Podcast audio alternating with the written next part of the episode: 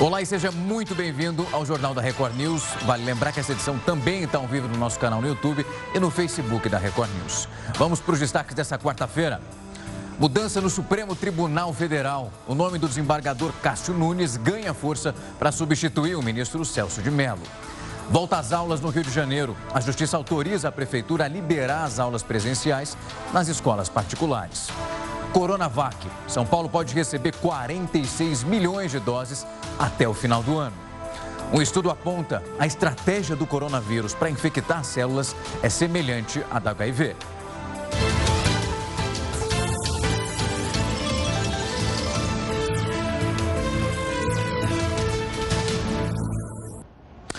Uma pesquisa apontou que a gordura abdominal ela pode aumentar o risco da morte prematura, independentemente da gordura corporal da pessoa.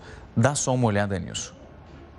Um novo estudo publicado no The BMJ, um jornal científico do Reino Unido, mostrou que o excesso da gordura na barriga está ligado à morte precoce por qualquer tipo de doença. Ela pode causar problemas de saúde tanto em pessoas que estão dentro do peso normal quanto em obesos.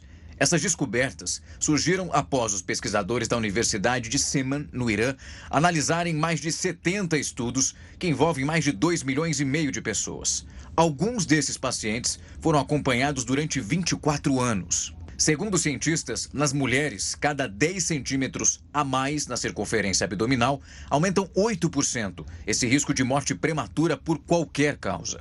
Já nos homens, o mesmo aumento eleva em 12% o risco de morte. Um ponto positivo analisado nesse estudo é que quem possui quadris e coxas largos tem um risco mais baixo de morrer precocemente.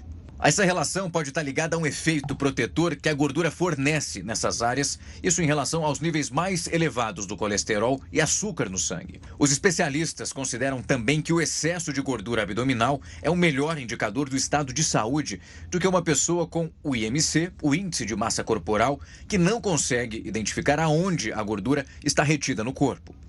Eles apontaram que essa saliência a mais na barriga é um sinal de gordura visceral e que se acumula entre os órgãos importantes, como fígado, pâncreas e intestino, e também prejudica todo o funcionamento. Tem que ficar atento, ficou mais saliente, vai para o médico para poder acompanhar. A Rússia diz que finalizou a fase 2 de testes da segunda vacina contra a Covid-19. A Epivac Corona está sendo desenvolvida pelo Instituto Vector, que é um centro de pesquisa em virologia e biotecnologia da Sibéria.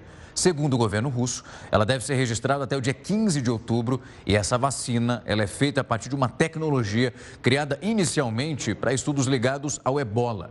Ela é composta por fragmentos de proteínas do vírus que vão estimulando o sistema imune a induzir já uma resposta protetora.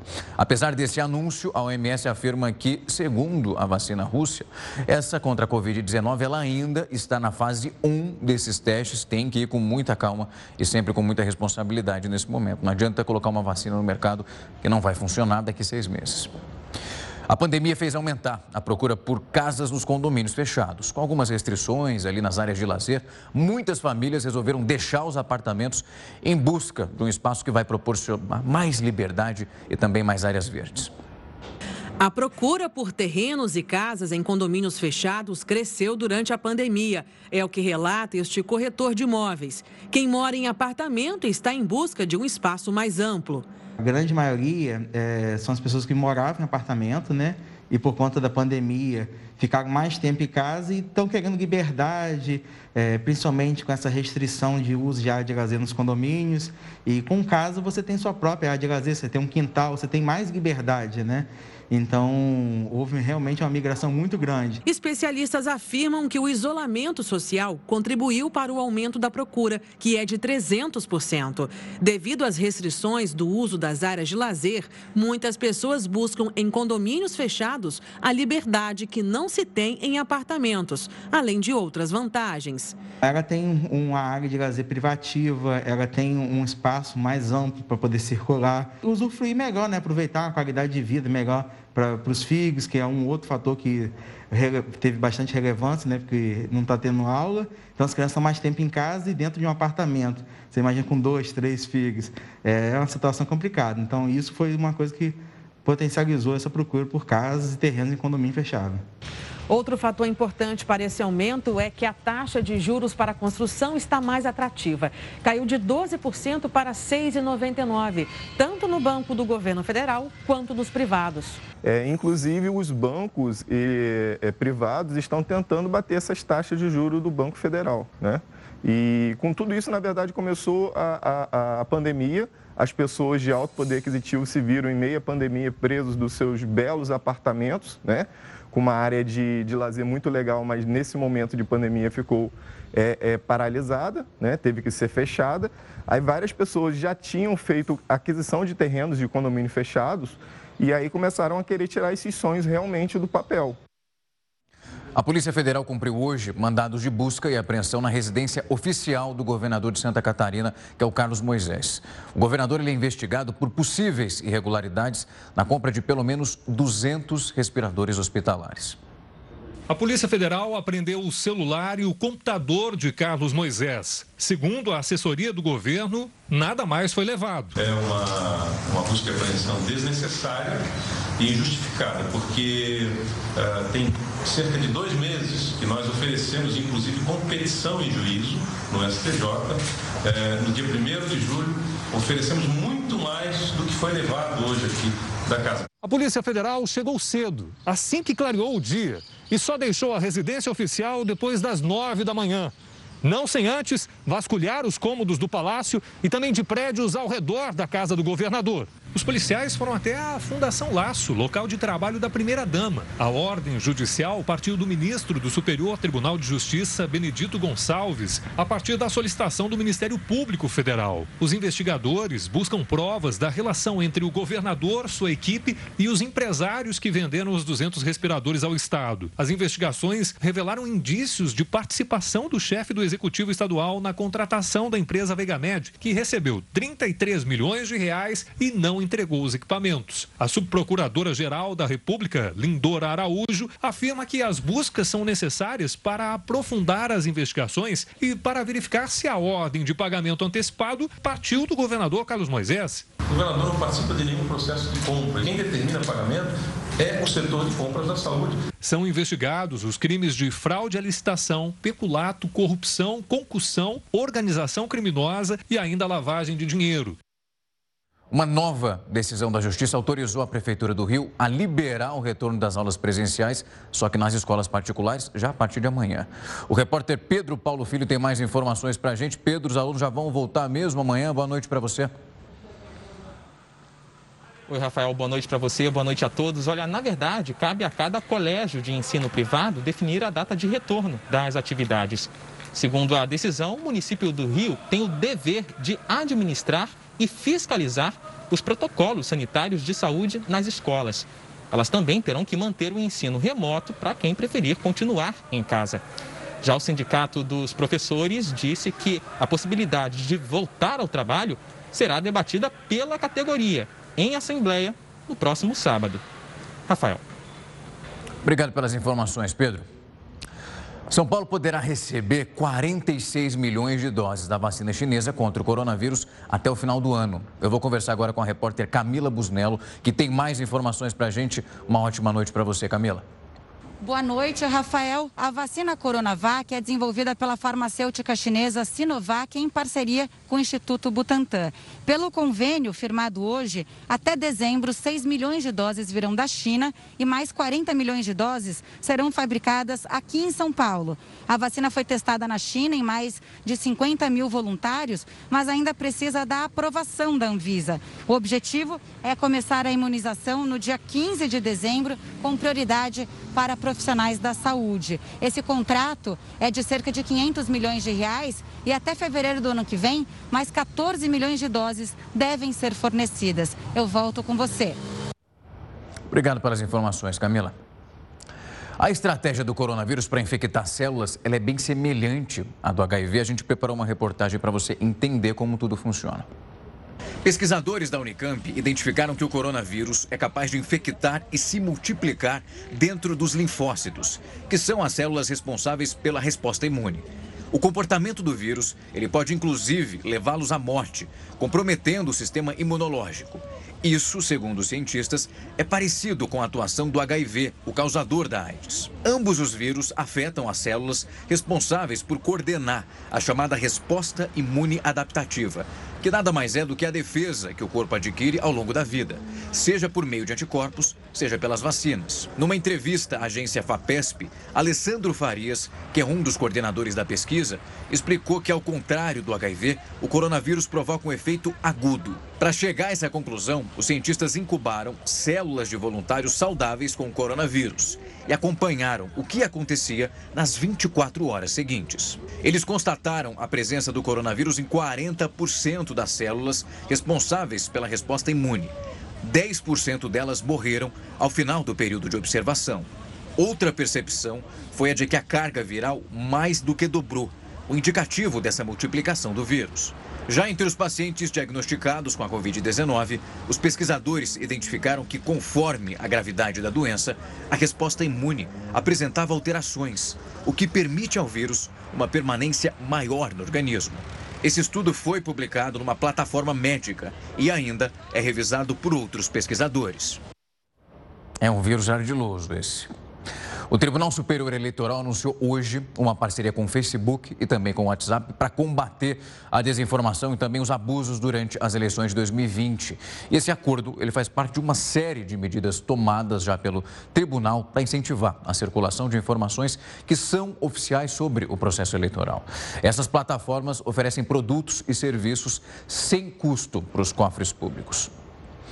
O governo da Índia autorizou a abertura de cinemas e escolas a partir do dia 15 de outubro. Essa diretriz que foi tomada pelo Ministério do Interior da Índia, mas os governos regionais vão ficar responsáveis pela viabilidade dessa implementação, até porque lá o cenário não é nada positivo em relação às infecções. Os pais terão que autorizar a ida dos filhos à escola por escrito e as salas de cinema só vão poder funcionar com uma capacidade limitada a 50%. Reuniões em imóveis poderão ter até 200 pessoas pessoas ao ar livre e também estão ali liberadas. A Índia é o segundo país com mais casos de Covid-19. Já são mais de 6 milhões de infectados e, infelizmente, quase 10 mil mortos. O Quino, que é o criador daquela personagem, você deve ter visto em algum momento. A Mafalda morreu aos 88 anos. O cartunista argentino ele teria sofrido um derrame cerebral nos últimos dias, mas a causa da morte não foi divulgada.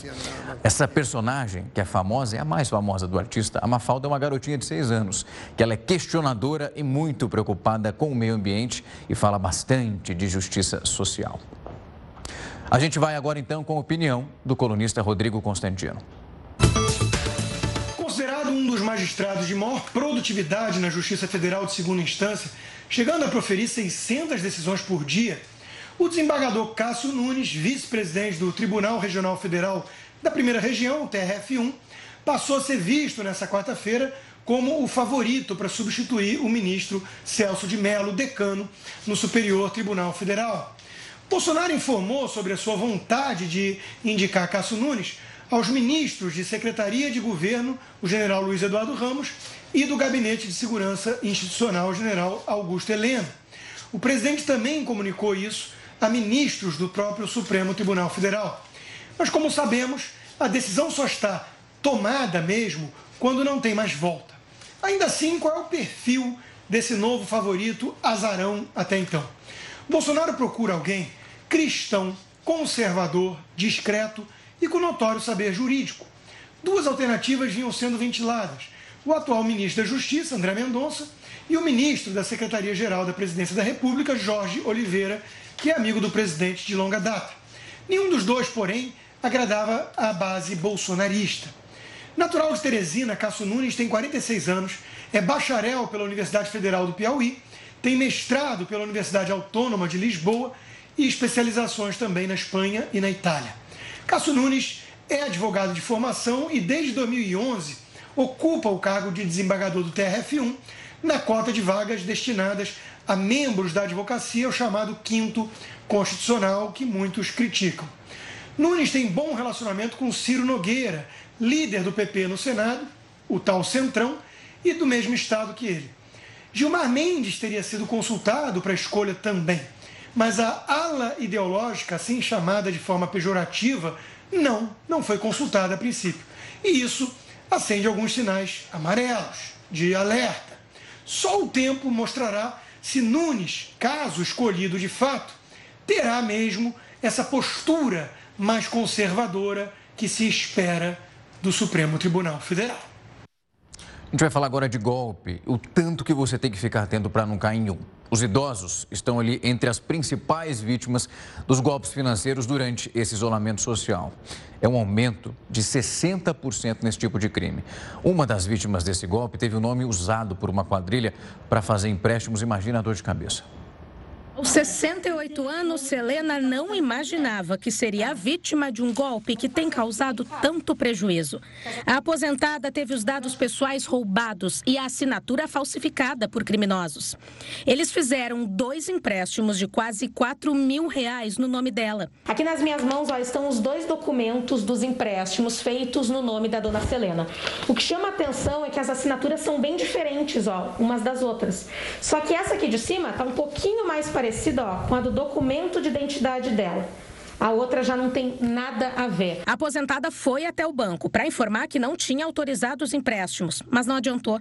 As parcelas divididas em 84 vezes estão sendo descontadas todo mês. Até agora não devolveram nada, né? Estou com os extratos ali, não foi devolvido nada ainda. O que chama a atenção é que os golpistas conseguiram até o endereço da casa que ela vive. Eu digo, só pode ser alguém de dentro do INSS ou de dentro do banco, porque uma pessoa desconhecida não pode fazer isso. Segundo essa delegada, no período de isolamento social, os idosos ficam mais solitários. Por isso, são alvos mais fáceis para os criminosos. O idoso isolado, ele não tem com quem conversar, ele não tem para quem pedir orientação muitas vezes. Muitas vezes ele está mais carente também. Algumas dicas básicas podem ser fundamentais na hora de evitar os golpes. Procure seu gerente, procure uma pessoa de confiança. Se não tem um, um gerente já conhecido, um telefone, uh, de confiança para ligar, procure alguém da família, procure um amigo, se oriente. Selena já fez um boletim de ocorrência e vai entrar com um processo na justiça contra a financeira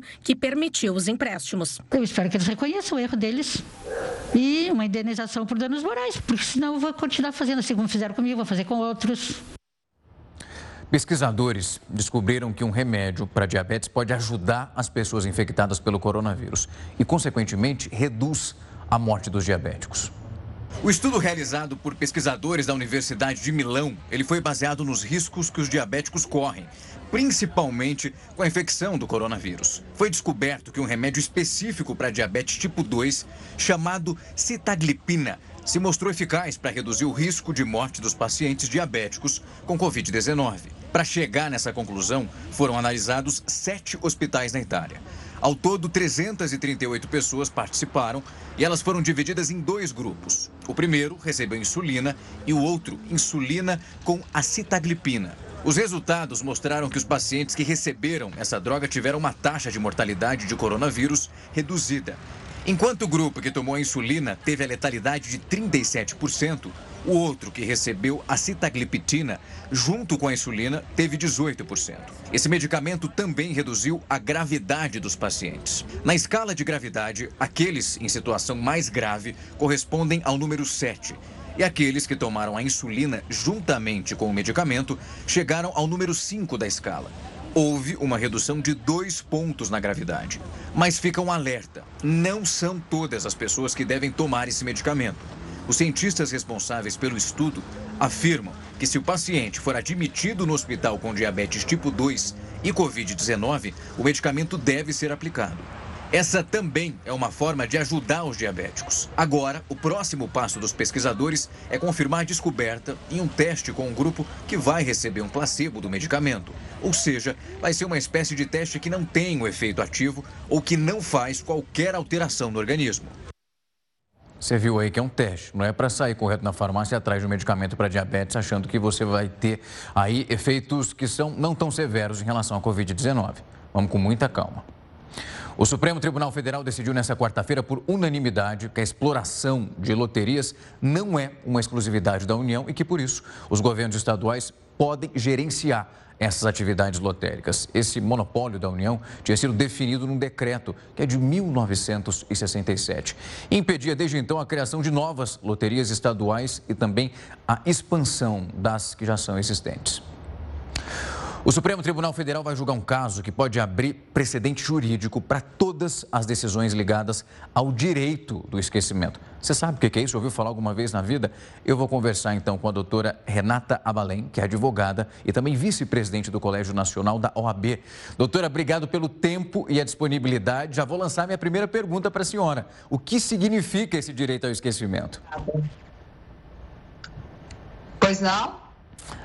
A minha primeira pergunta para a senhora é em relação para a gente conseguir definir para o pessoal o que, é esse direito do esquecimento. Bom, a, o Supremo está tá apreciando essa questão num caso sob repercussão geral, mas a situação ela é mais polêmica e mais abrangente do que se imagina.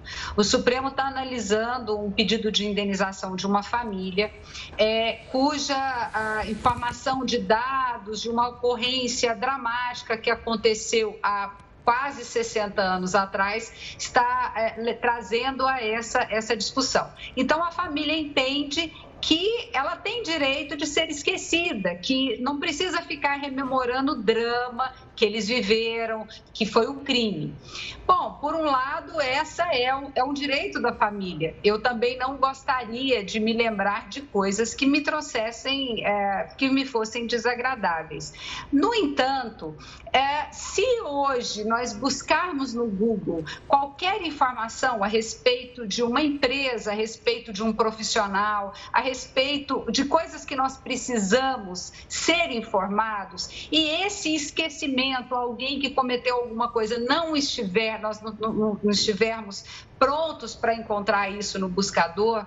É, então, são, nós não podemos ter dois pesos e duas medidas. Eu não sei se eu, se eu fui clara, porque o que, que, que aconteceu? Com essa, esse chamamento desse processo, que tem uma base penal, o Supremo vai julgar todos os outros processos também sobre esse mesmo prisma, e talvez isso não fosse o ideal.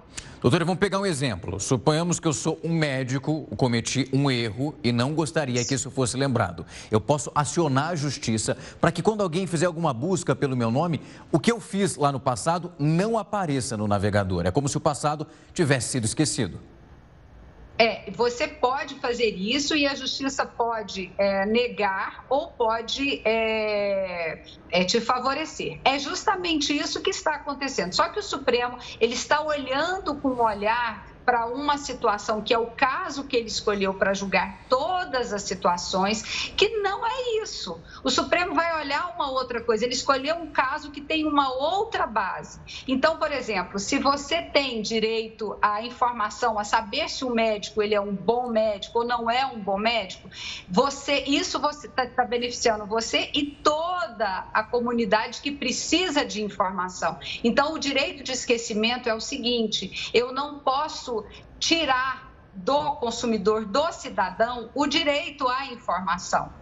Mas no caso do Supremo é o seguinte: o que me adianta uma informação saber de um crime que aconteceu há 50, 60 anos atrás? Isso não traz benefício nenhum para a coletividade. Ao contrário, saber sobre se o médico é bom ou não é, isso faz uma diferença danada. É uma linha ali que tem que ter uma delicadeza para conseguir equilibrar, né, doutora? A gente tem, se tem uma aprovação como essa, vamos pegar o exemplo do jornalismo. Uma pessoa que teve uma notícia divulgada em relação a um crime de corrupção, por exemplo. A gente pode perder o acesso a essa informação porque a pessoa acha que a imagem dela foi denegrida.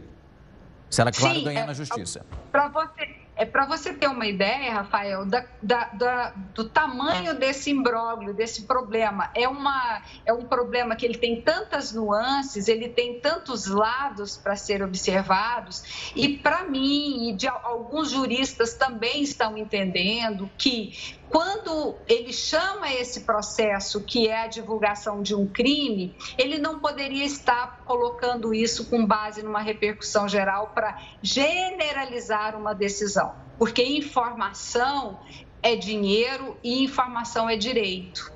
Você Exato. tem direito a ser informado, todos nós temos direito a ser informados. Pois é, generalizar é algo extremamente difícil. Nessa situação pode ser extremamente perigoso.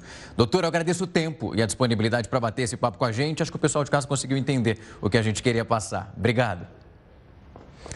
Duas crianças salvaram um homem de um incêndio. Esses meninos estavam brincando na varanda quando perceberam a fumaça e resolveram avisar a mãe. Duas crianças e uma história digna de super-heróis. É o que o Breno e o Eric representam na vida deste rapaz, que escapou de um incêndio dentro de casa, graças a eles. Elbert é fotógrafo e confeiteiro. À noite, enquanto editava algumas fotos, decidiu colocar um frango para cozinhar. Só que eu acabei dormindo e a panela ficou no fogo. Os irmãos estavam brincando da varanda de casa, como de costume. Aqui fica bem pertinho do apartamento do Elbert, logo em frente, dá para ver até um pouco da varanda dele. Eles chegaram a sentir um cheiro de queimado, mas não imaginavam que tinha algo tão grave acontecendo. Mas como começou a haver muita fumaça, o Breno chamou a atenção do irmão, falou, ó, deve estar tá tendo alguma coisa de estranho. Aí eu vi uma fumaça, falei para minha mãe, e a minha mãe foi lá avisar aos vizinhos daqui para falar com o homem, mas só que ele não estava escutando direito. Elbert conta que os vizinhos tiveram dificuldade para acordá-lo, mas conseguiram entrar no local a tempo.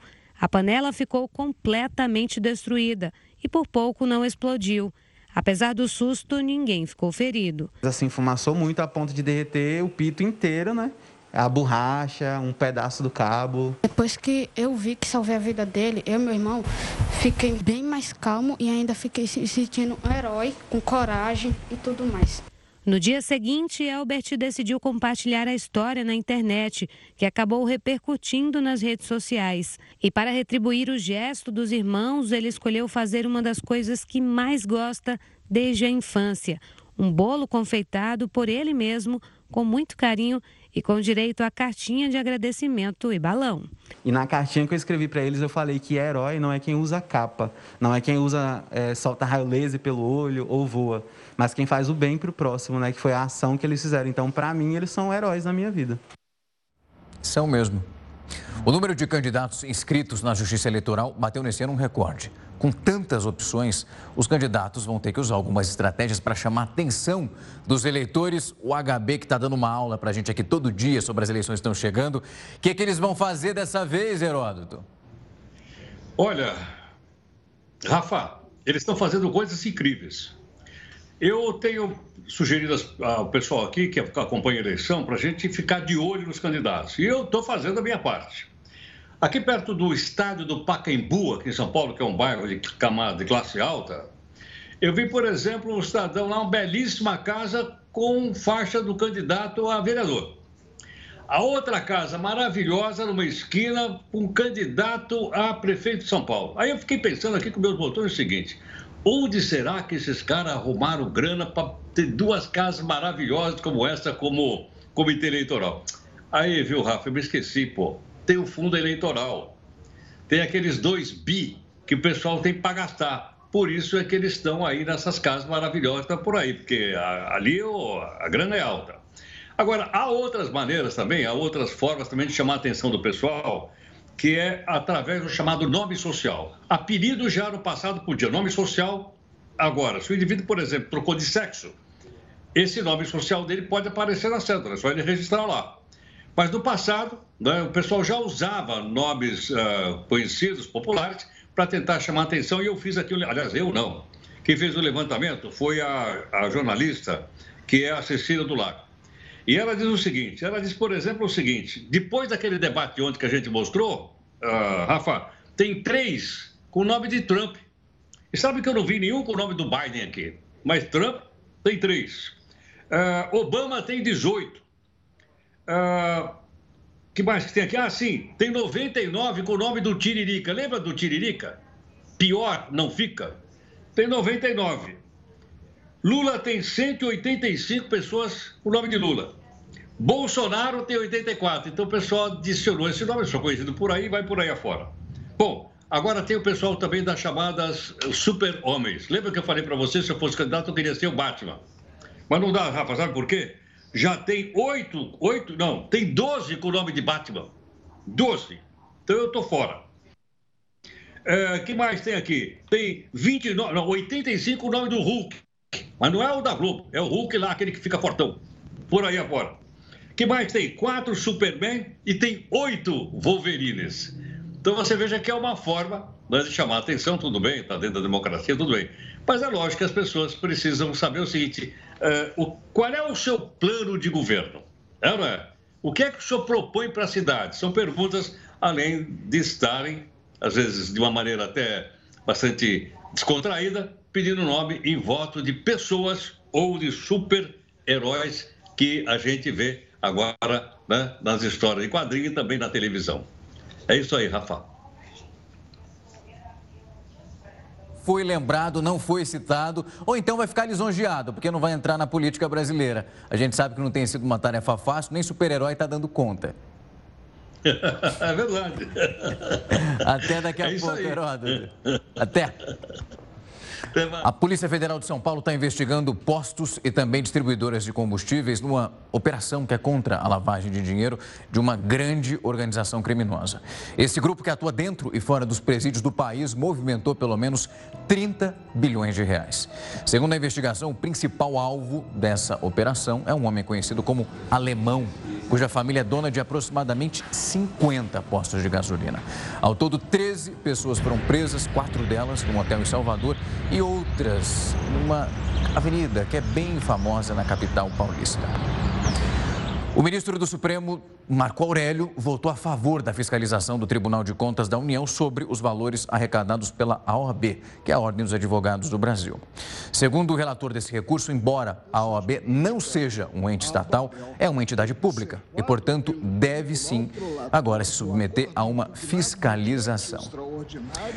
O IGPM, que é o Índice Geral de Preços ao Mercado, teve uma alta, que chega a 4,34% em setembro.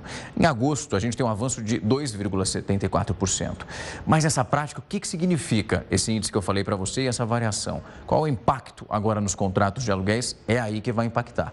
E quem vai explicar para a gente essa questão é a advogada especialista em Direito Imobiliário, que é a Carol Vitalino. Vou vir aqui para o telão para falar com ela. Doutora, obrigado pelo tempo e a disponibilidade. A galera que paga aluguel vai ter que ficar atenta porque eu vi que está variando e essa variação tem sido pequena, né? Aluguel vai subir. Olá, boa noite, Rafael. Eu que agradeço aqui a oportunidade de falar a respeito desse assunto, né, tão presente no cotidiano aí de todos.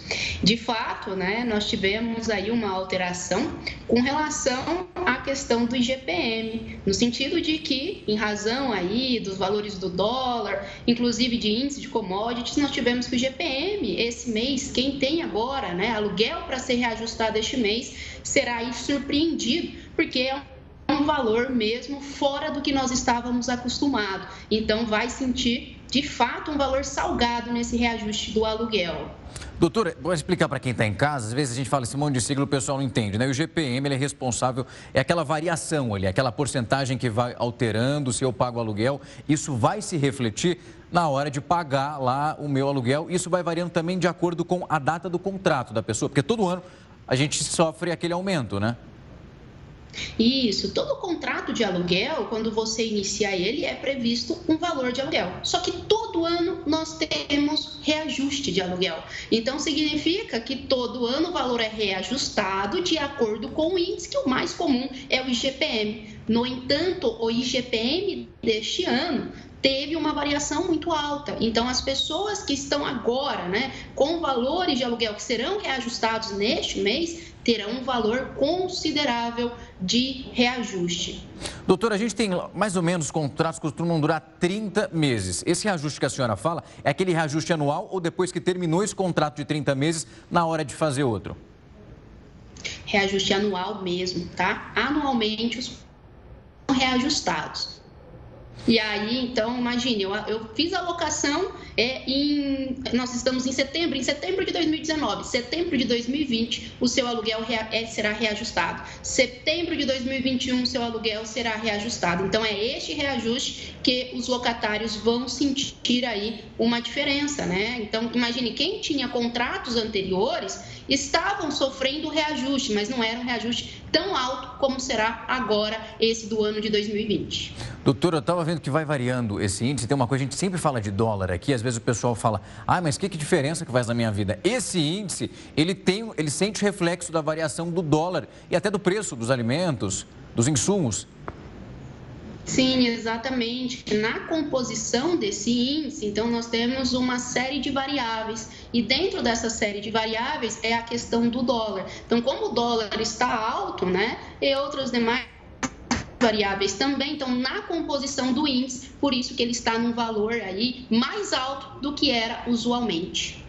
Doutor, o que chamou atenção também em relação ao IGPM é que nem todos os contratos têm ele embutido, é isso mesmo? Isso.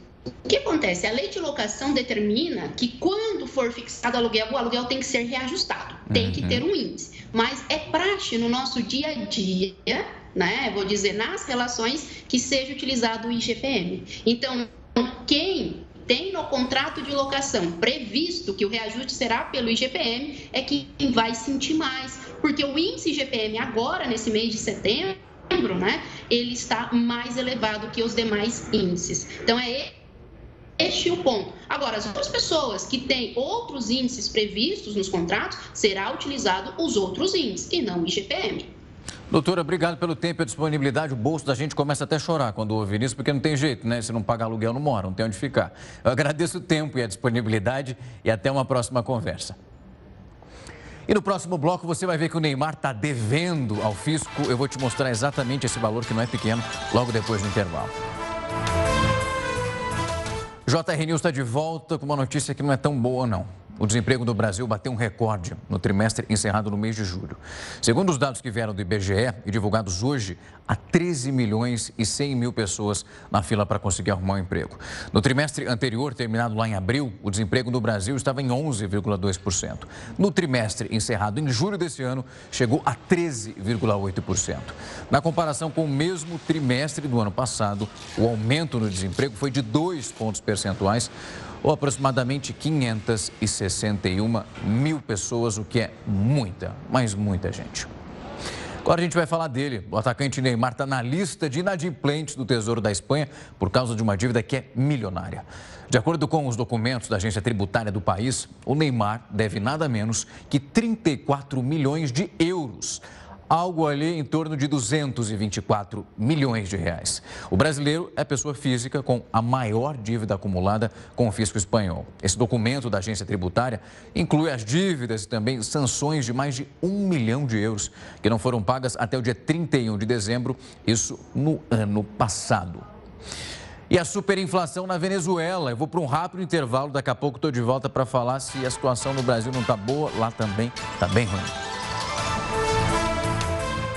Gente está de volta e vamos direto conversar com o Heródoto Barbeiro sobre a superinflação, a hiperinflação lá na Venezuela, que acumulou até agosto desse ano uma inflação de mais de 1.079%. Isso de acordo com os dados que foram publicados pela Assembleia Nacional.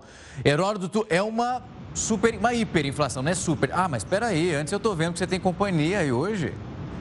É, pois é, quando eu falei inflação, ela veio direto no meu colo aqui, que ela quer protestar contra a inflação. Por isso. Quer participar. E aí, ó. Tá aí, pois é, tá aqui conosco. Mas olha, eu queria chamar a atenção, eh, Rafa, para o seguinte: a inflação do Brasil esse ano vai ser de 2% ao ano. 2, o que é uma coisa muito boa. A inflação é um negócio muito ruim. Mas houve, houve época no Brasil que nós tivemos 80% de inflação num único mês. Eu até anotei aqui, fui procurar lá. No mês de março de 1990, 80% de inflação no único mês. Era aquela história, chegava de manhã no supermercado, era um preço, se você chegasse à tarde era 80%, quer dizer, quase dobrava. Hiperinflação, infelizmente, está sendo vivida, não mais pelo Brasil, mas está sendo vivida pela Venezuela. E o que é pior é o seguinte: eu entrei aqui num site do jornal lá chamado El Nacional para conferir quanto, qual era a inflação da Venezuela esse ano, e tem dois números o número divulgado pelo Congresso Nacional, que, como você sabe, fez oposição, e o outro pelo Banco Central, que não divulga e resolveu divulgar. Muito bem. A oposição diz o seguinte: que a inflação desse ano, desse ano até agosto, já passou mil por cento.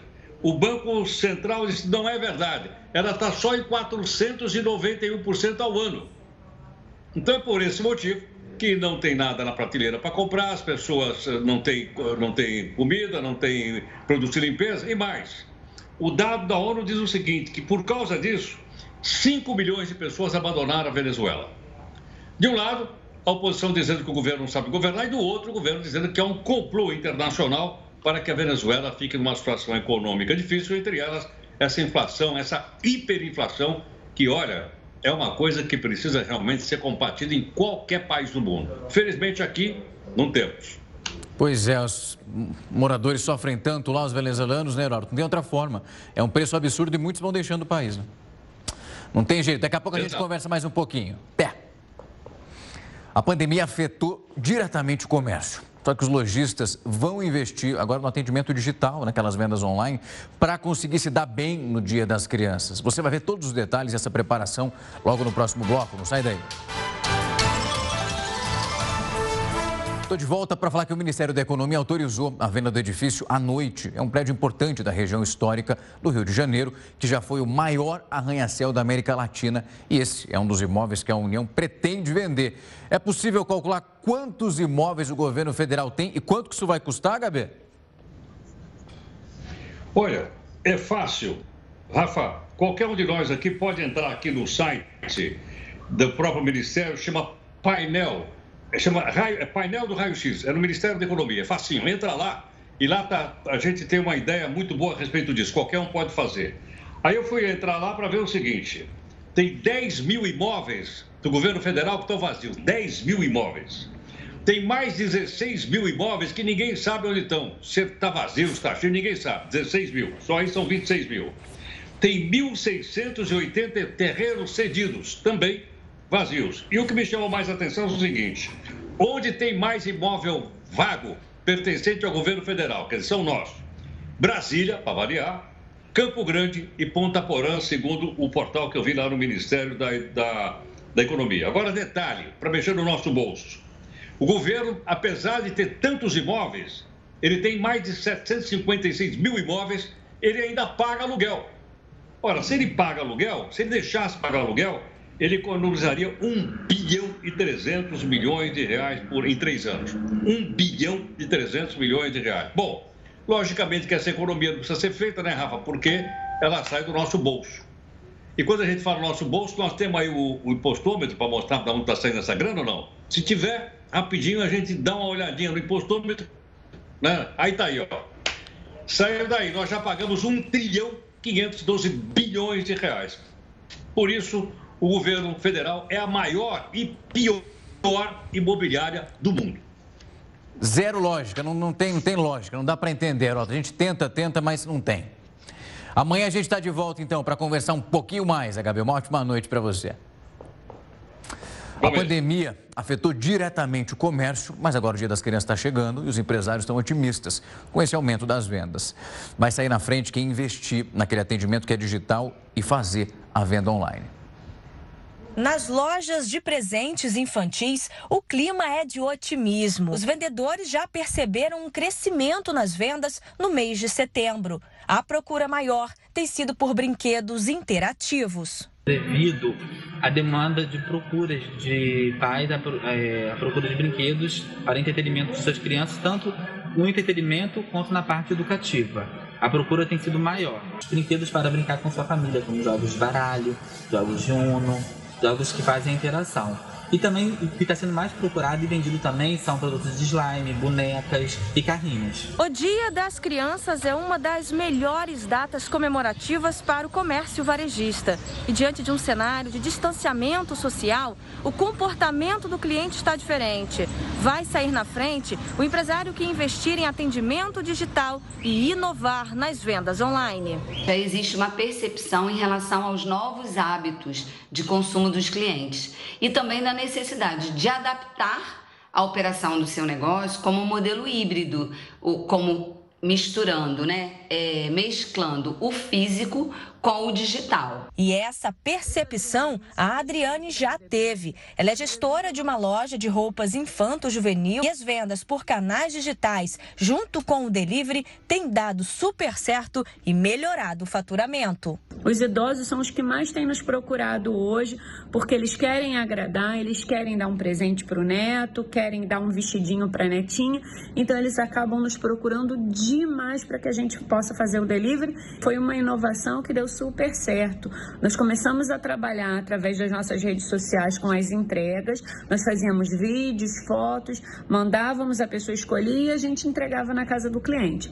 Uma pesquisa recente do Sebrae aponta que 78% dos municípios do estado do Rio estão em processo de reabertura da atividade econômica e o Dia das Crianças pode dar esse empurrãozinho na retomada. Bom, nesse momento é fundamental que os empresários tenham maior interação com os clientes, que eles aproveitem essas datas comemorativas, como o próprio Dia das Crianças, para vender presentes. Né? A criança, os pais, por mais que estejam de, com dificuldade ou mais conservadores, não querendo gastar, né? preocupados em, em preservar né? a sua renda, pensando no amanhã, com as crianças, é, os pais se envolvem e com certeza será uma oportunidade de vender Agora são 10 horas e 2 minutos. Jornal da Record News vai ficando por aqui e logo na sequência chega o Hora News, edição das 10, com a Viviane Barbosa. Uma excelente noite para você e até amanhã.